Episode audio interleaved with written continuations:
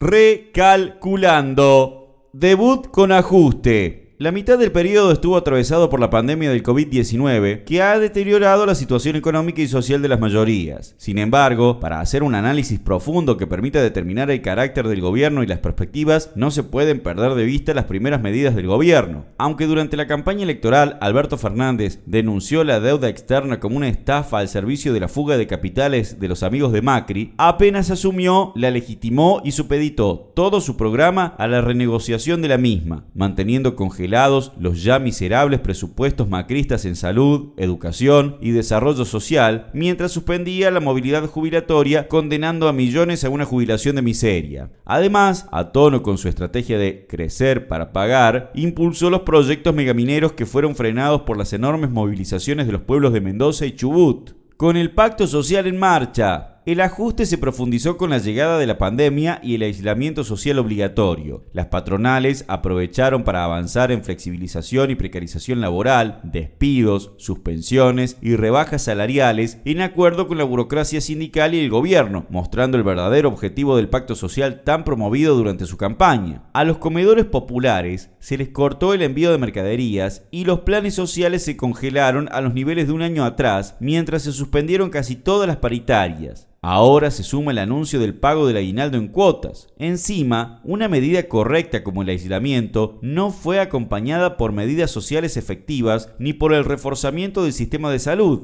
Conclusión, en seis meses un ajuste brutal contra la clase trabajadora y los sectores populares. Progresismo asintomático. Los discursos combativos del gobierno quedaron solo en palabras. El bono de 30 mil pesos para los trabajadores de la salud nunca llegó. En cambio, tenemos el récord mundial de contagios en el sector, producto de la falta de elementos de protección, testeos y las precarias condiciones laborales. Las amenazas contra Techint y las patronales que despidan duraron los pocos días que tardaron Roca, la burocracia de la UOCRA y el gobierno en pactar las indemnizaciones, y a partir de ahí la cifra de despidos pegó un salto en todos los sectores. El impuesto patria se perdió en los cajones de Máximo y Heller, mientras encontraron sin problemas el camino para rechazar el proyecto del FITU. La declaración de interés público del Servicio de Salud Privada, fundamental para responder a la pandemia, duró menos de 24 horas ante la presión de las patronales de clínicas privadas. La expropiación de Vicentín, en realidad un salvataje empresarial, que fue anunciada y replicada como una medida cuasi revolucionaria, se transformó en el último recurso mientras analizan una propuesta superadora.